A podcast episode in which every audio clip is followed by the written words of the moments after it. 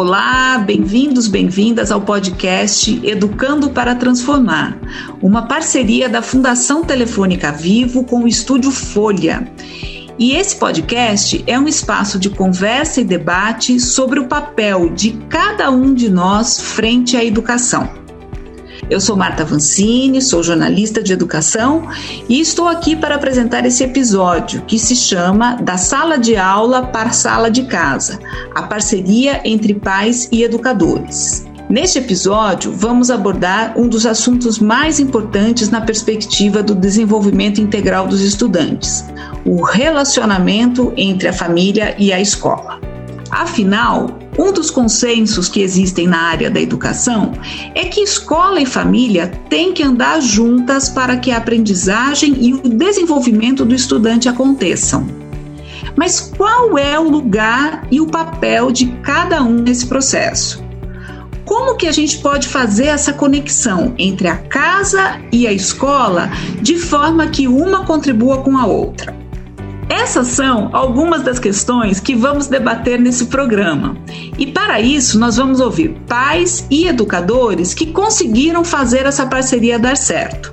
Então, hoje nós temos aqui com a gente a educadora Sônia dos Santos Porto, que dá aulas em duas escolas da rede municipal de Guarapari, no Espírito Santo. A Sônia, ela dá aula para crianças do primeiro e do terceiro anos e ela desenvolveu um projeto para lidar com indisciplina na sala de aula, no qual as famílias tiveram um papel crucial. Tudo bem, Sônia? Como é que você está? Seja muito bem-vinda. Tudo bem, estou bem, graças a Deus. Né? Um prazer enorme estar aqui pra, na fala sobre a educação, falando um pouco sobre o projeto, falando um pouco sobre a questão da família, que é uma questão que a gente está né, tá o tempo todo trabalhando na educação. O nosso objetivo maior é o aluno. E se o aluno está bem nesses dois, nessas duas instâncias, nós podemos desenvolver um trabalho de muito maior qualidade. E nós convidamos também a Roberta Bento e a Thaís Bento, que são mãe e filha e atuam como educadoras e orientadoras de família na relação com a escola. Elas têm um projeto chamado SOS Educação, que está nas redes sociais, enfim, que está circulando por aí, não é mesmo, Thaís? Não é, Roberta? Isso, isso mesmo. E estamos aqui sempre é, buscando ajudar as famílias para que elas consigam entender quais são os pequenos ajustes na rotina, no dia a dia, dentro de casa, que geram um alto impacto na capacidade de foco, concentração, na melhoria da relação que os filhos têm com os estudos e com a aprendizagem. E também para ajudar a escola nessa relação entre escola e família. E aí a Roberta foi a primeira que falou e a Thais é a segunda, né? Para que os nossos ouvintes consigam identificar quem é quem aqui. Bom, o nosso convidado de hoje também, né, a gente também tem aqui com a gente o André Luiz Correia.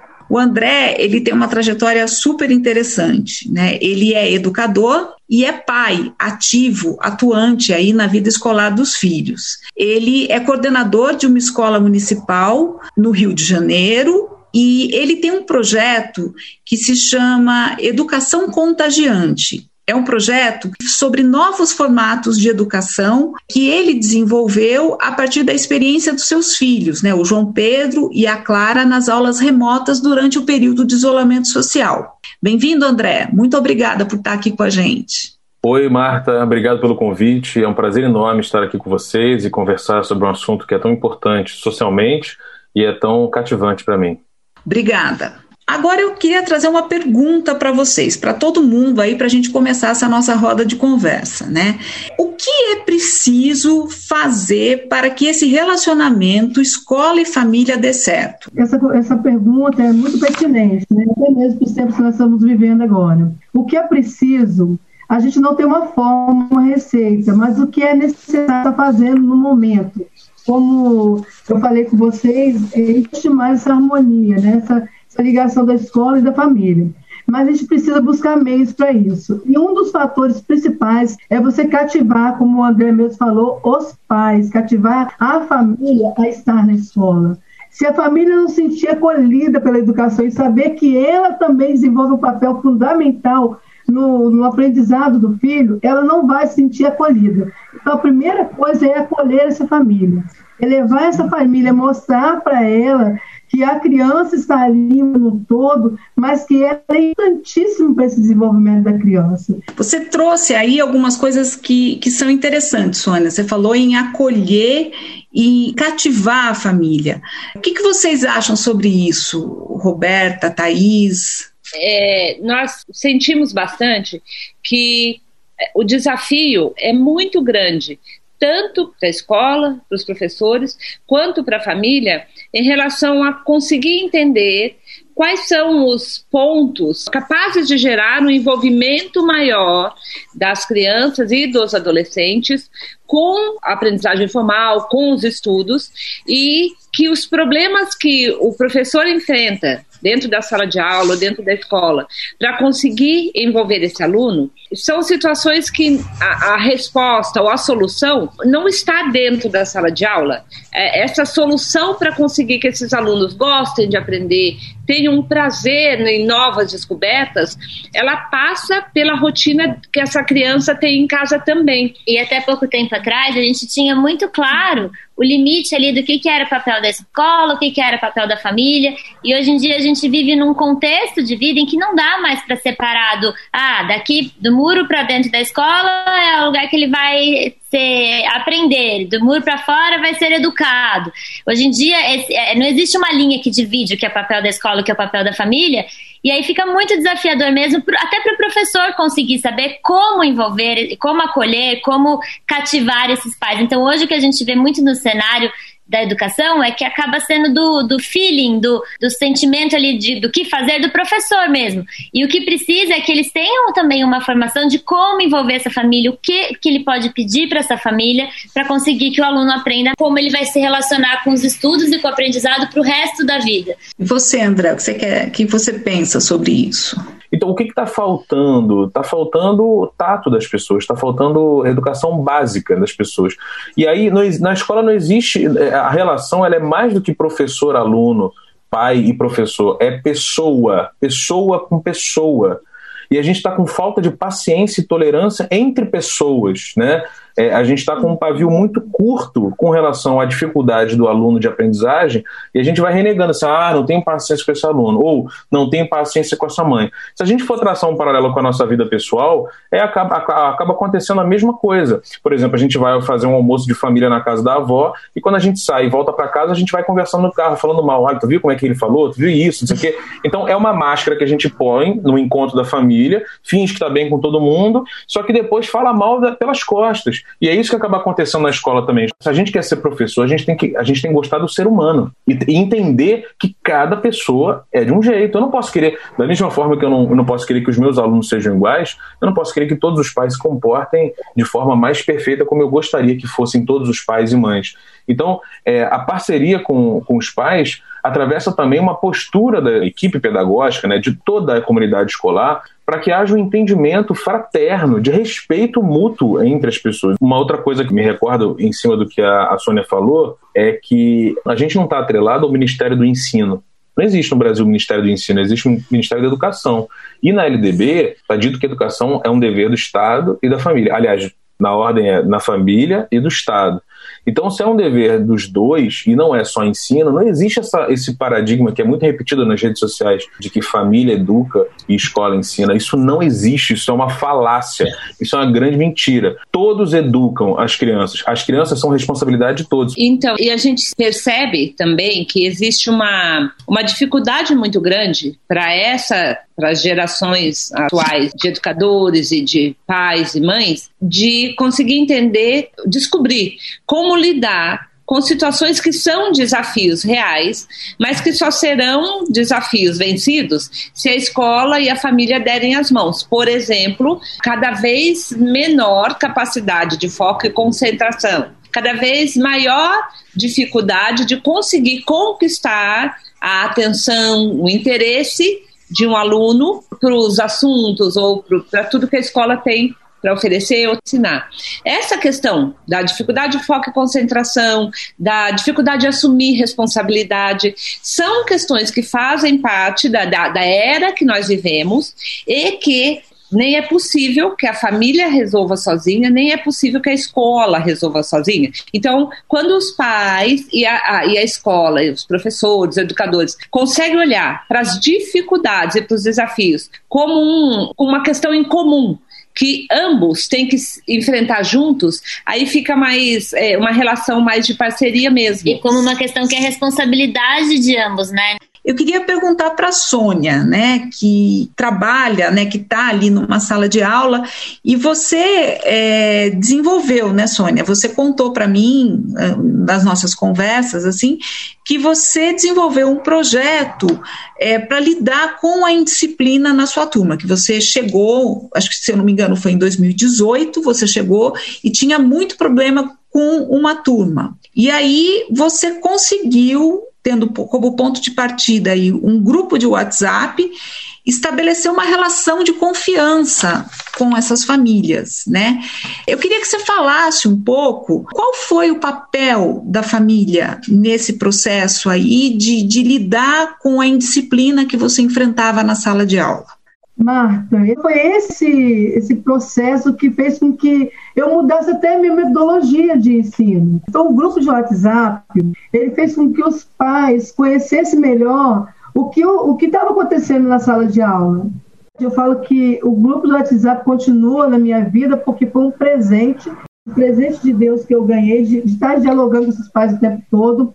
E quando eu fazia uma reunião na escola, tinha 33 alunos nessa época, Vieram os pais todos. Tinha pais que não sentavam com os filhos, tinha pais que não conversavam com os filhos, porque uma das nossas atividades, todos os dias para casa, é converse com o seu pai, faça uma, um relatório da aula e ver o que foi legal o que não foi legal.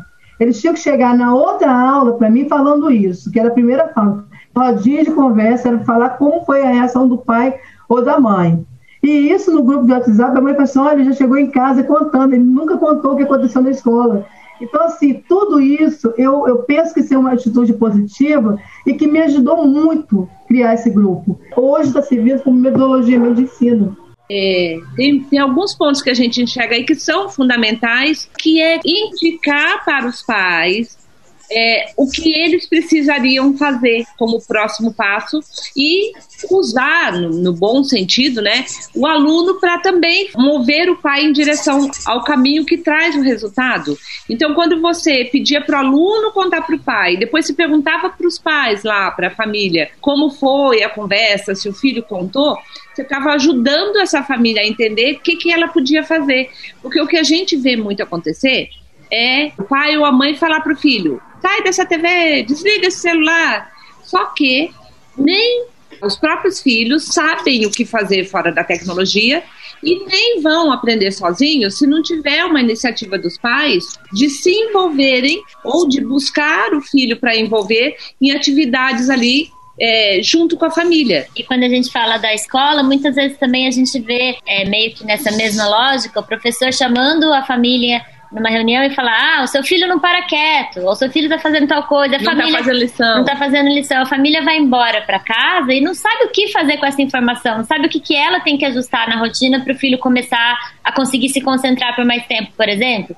Então, isso de dar para o pai a, o caminho, né, do, ó, ele não está se concentrando, não está conseguindo parar quieto na hora da aula, que tal você focar em uma. Brincar com ele de alguma coisa? Dar uma sugestão prática para para as famílias faz toda a diferença para ela conseguir saber para onde ir, né? É, e aí eu acho que isso remete um pouco àquilo que o André estava falando, né? Quer dizer, que muitas vezes a escola ela tem uma postura, uma atitude em relação à família de distanciamento ou até de negação, né? E, e eu queria saber de você, André, como é que isso pode ser contornado? Eu, eu botaria aqui uma palavra muito fundamental para esse momento escuta. Uma das coisas que eu percebo muito no ambiente escolar, eu trabalhei em Fundamental 1, agora eu estou coordenando uma escola de Fundamental 1, mas a maior parte da minha, da minha, do meu tempo no magistério foi no Fundamental 2 e no ensino médio, né? Eu percebo uma falta de paciência para ouvir o aluno. Sabe assim, parece que assim, os problemas do aluno são problemas de criança, não merecem muita atenção. E aí o que, que eu percebi? Eu, eu acabei desenvolvendo um projeto na escola que eu estava de escuta empática. E o que, que eu percebi? Diversos problemas dos alunos, que os professores relatavam eh, de comportamento, né, de falta de participação, eram problemas em casa. E a gente tem que entender que alunos não são menos importantes que os professores. A comunidade escolar é formada por alunos, responsáveis, professores, funcionários. A escola é isso, a escola são pessoas, como diz José Pacheco. A escola são pessoas. E, e, e não tem como a gente se relacionar se a gente não estiver ouvindo um ao outro com atenção. Então, é, eu, eu me lembrei aqui, enquanto a Sônia falava, do, do exercício que eu fiz em alguns momentos, né?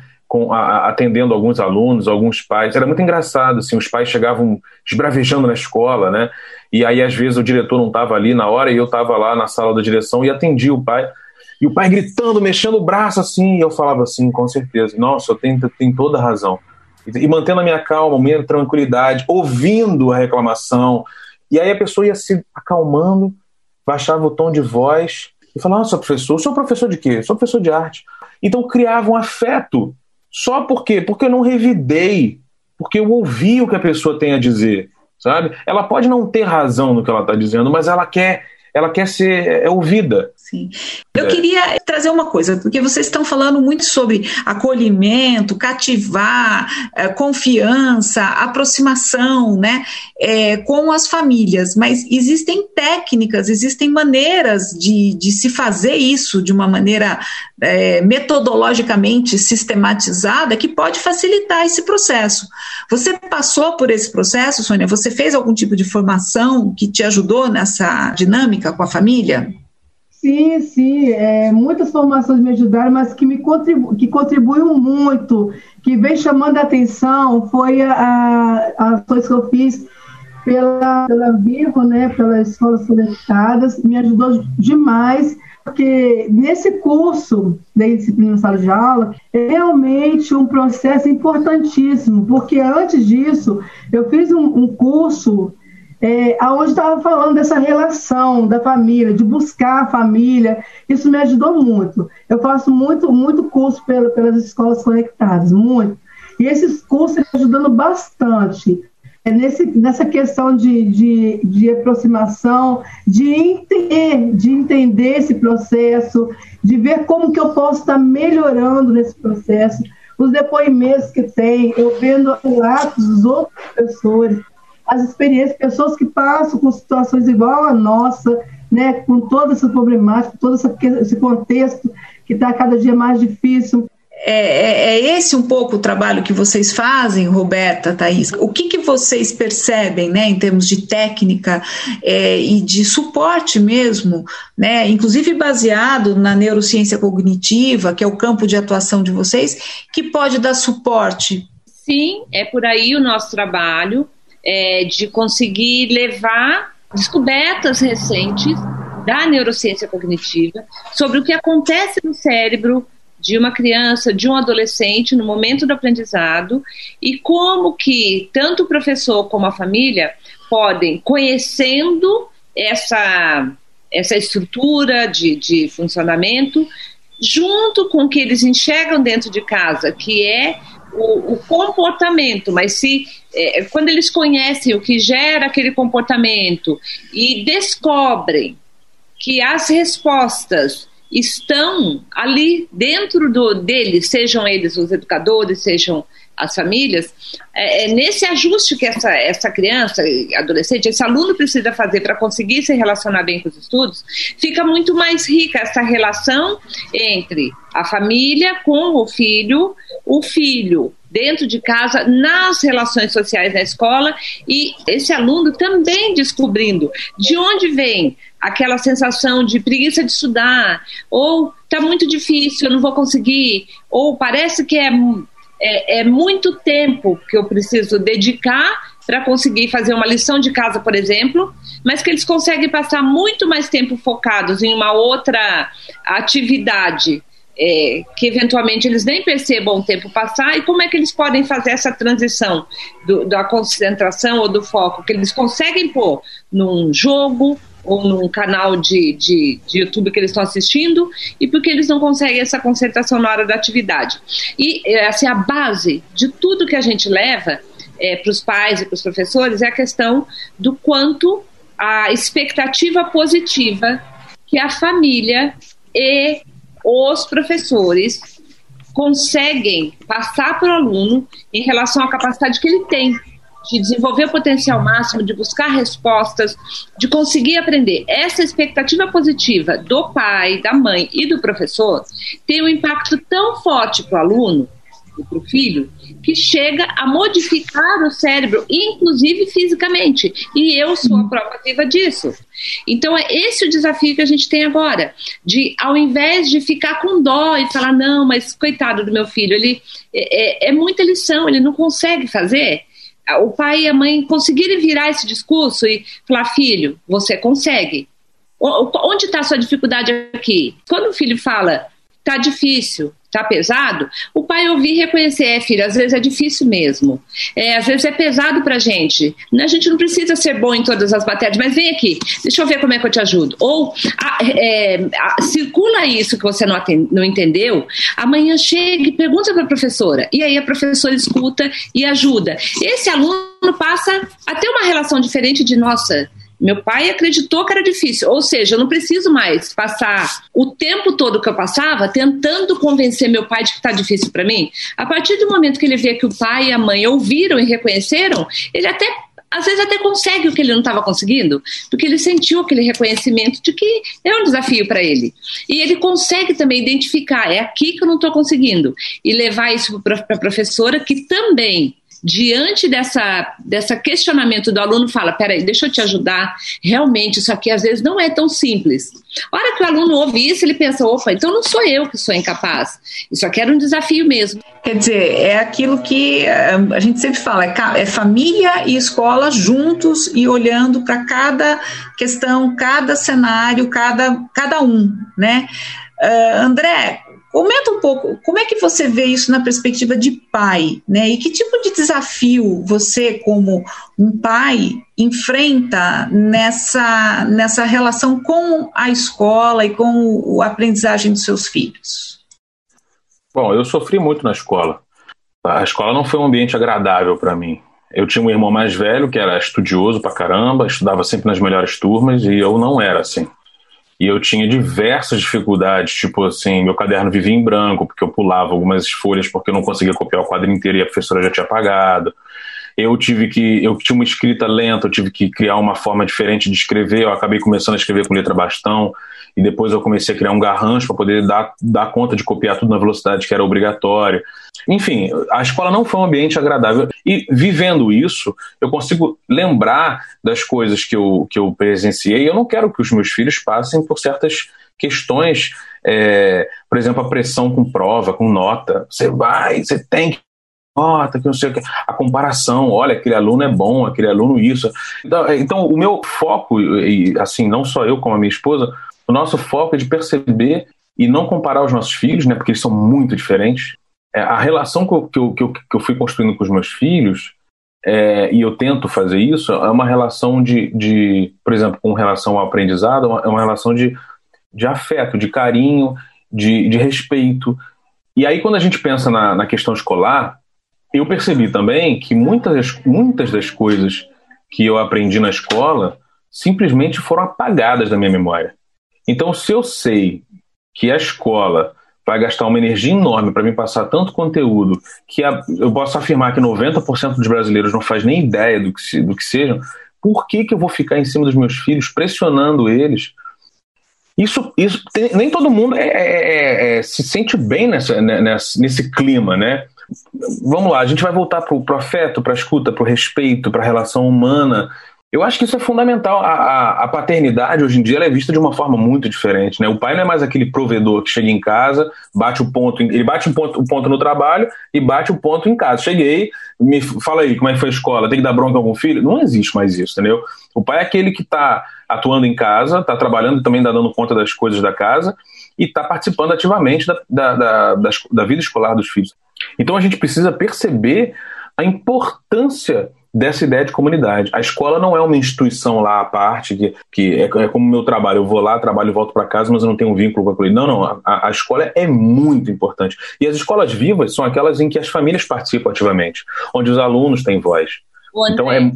É, mas você percebe também, ou você chegou a perceber isso, que em muitas situações é, as famílias que não, não acho que não sabem o conteúdo que o filho está aprendendo, ou que tem medo de não saber as respostas é, corretas para aquilo que o filho está é, estudando, elas às vezes se afastam dessa participação porque elas pensam que elas precisam ajudar com o conteúdo. E aí eu, eu, a gente sabe de casos de, de famílias, de pai, de mãe, que, a, que acabam participando menos porque tem medo que o papel deles seja dar respostas corretas e não participar nesse sentido de apoiar, de incentivar, de ajudar o filho a, a desenvolver essas habilidades que formam um, um aluno que tem prazer em aprender. Mas isso que você está falando, Roberta, é fundamental, porque a gente, com essa ideia de competição, né, de estar tá querendo o tempo inteiro estar tá vencendo, estar tá ganhando, né, é, isso, isso faz com que os alunos tenham uma necessidade constante de acertar. Não há respeito pelo erro. O erro no método científico faz parte do aprendizado.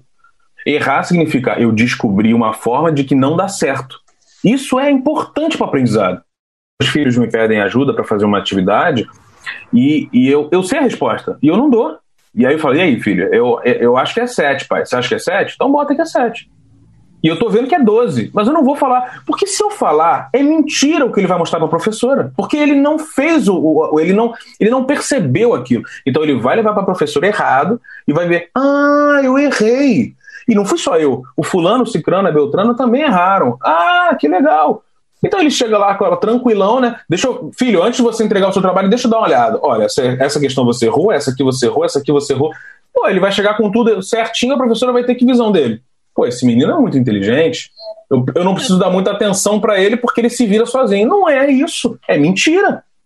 É, então, e daí essa questão que a gente realmente acha muito importante, as, as ações que ajudam os profissionais de educação a entender o que é que eles precisam é, também ensinar aos pais em relação à participação da, da, família e começar pelo que não é participação da família também é legal, de que né, não é você saber o conteúdo.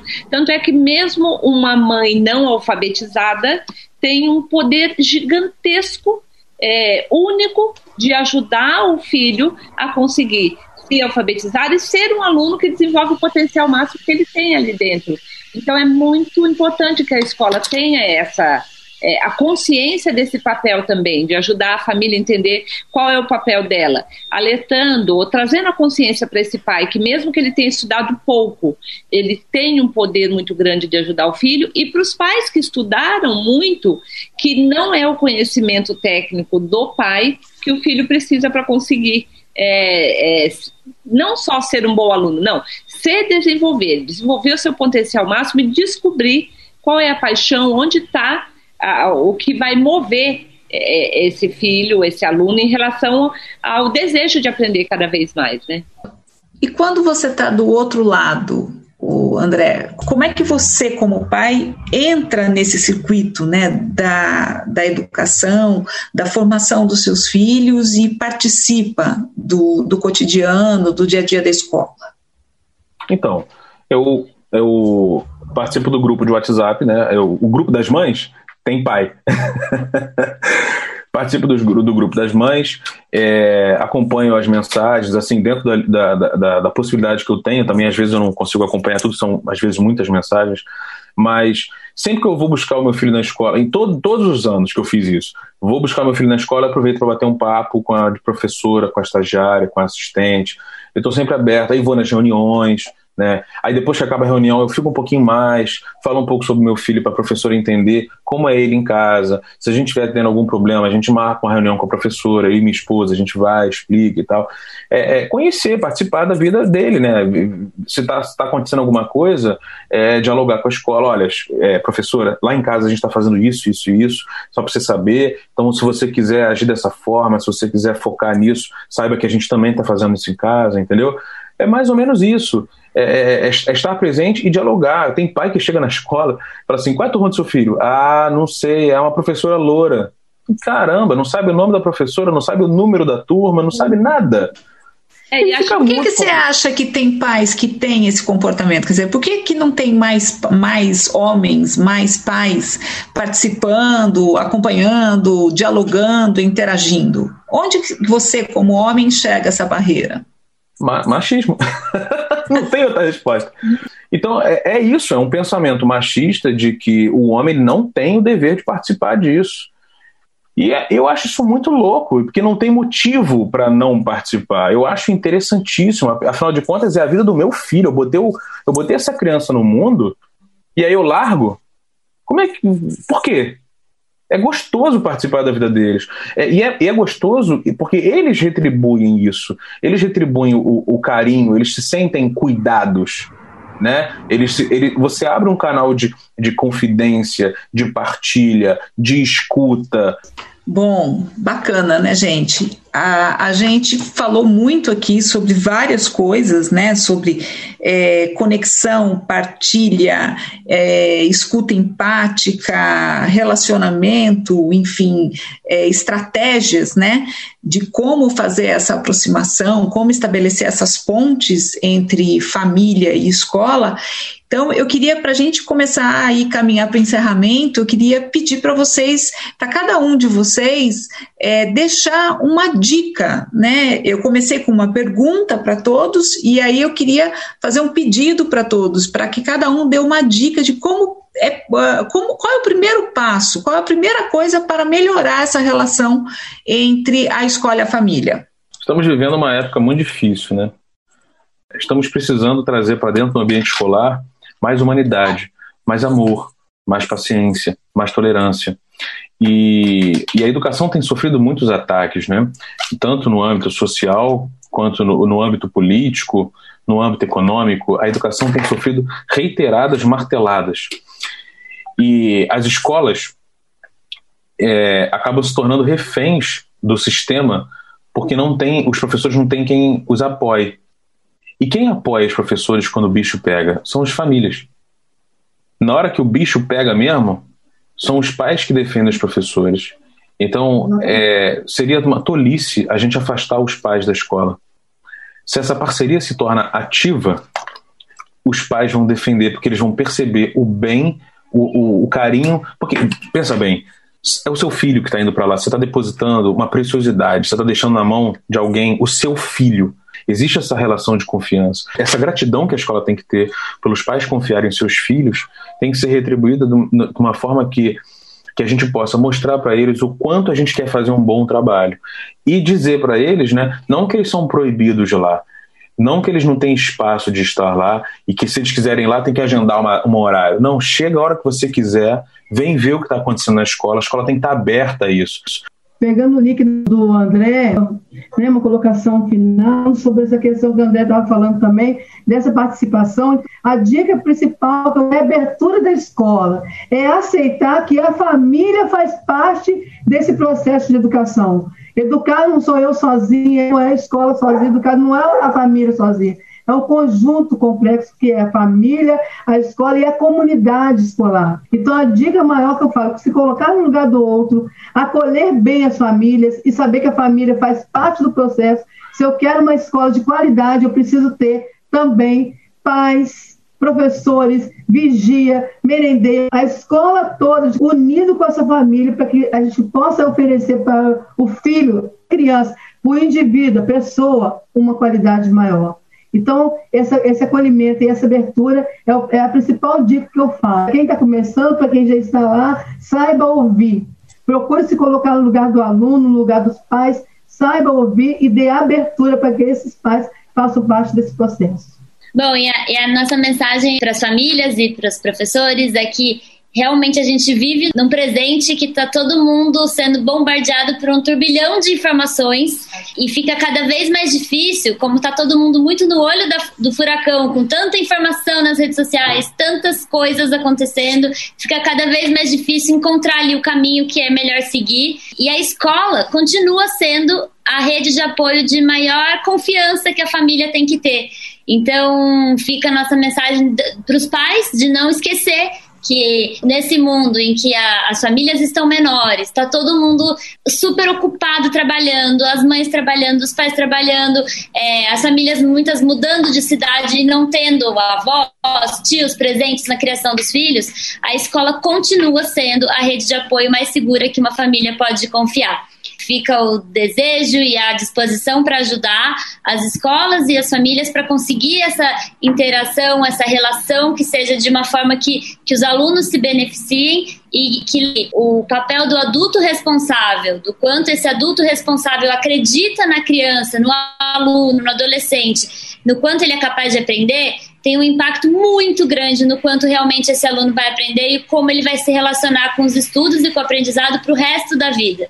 E quando esses adultos responsáveis conseguem trabalhar juntos, todo mundo sai ganhando e a gente precisa sempre lembrar isso, que o objetivo de todo mundo é o mesmo, que o aluno aprenda, que o filho se desenvolva. Então, para a gente parar de tentar ficar achando culpado e tentar achar um, quem quem está fazendo o que é errado e procurar que todo mundo consegue ser responsável e assumir lá o seu papel e ajudar um ao outro. Estamos super à disposição no Instagram, no Facebook, em todas as redes sociais do SOS Educação. Foi um prazer estar aqui com vocês e vamos que vamos. E vamos que vamos, né, Thaís, André, Roberta, Sônia, vamos que vamos. E, bom, eu acho que esse episódio, ele deixou claro aqui, com tudo que a gente conversou, com tudo que a gente é, trouxe, né, em termos de reflexão, que todo mundo ganha quando a escola e a família caminham juntas. Eu acho que não tem muita dúvida disso né? Mas esse processo nem sempre é, é, ele é simples, ele é direto, ele envolve resistências, ele envolve padrões consolidados, é, visões, né? Preconceitos que muitas vezes têm que ser quebrados aí nesse relacionamento para que essa aproximação aconteça e todos os benefícios que isso pode gerar é, para todo mundo, né? é, é, preciso aí a gente percebe que tenha uma, uma modificação aí de visões sobre o que, que é a escola, qual é o papel da escola, qual é o lugar da família, o que que, o que, que cada um cabe, qual é a parte de cada um nesse processo, né? E aí o que a gente percebe é que quando essa aproximação essa escuta empática, essa partilha, esse, esse sentido de comunidade aí que foi muito falado aqui nesse episódio acontece, aí a transformação, a aprendizagem, ela acontece. Bom, e aqui encerramos esta edição do podcast Educando para Transformar, uma parceria da Fundação Telefônica Vivo e do Estúdio Folha. Eu, Marta Vancini, né, que conduzi essa conversa, agradeço a vocês que nos acompanharam e deixo o convite para que acompanhem os próximos episódios dessa série e conheçam outras experiências como a da educadora Sônia no site da Fundação Telefônica Vivo www.fundaçãotelefonicavivo.org.br. Muito obrigada e até breve.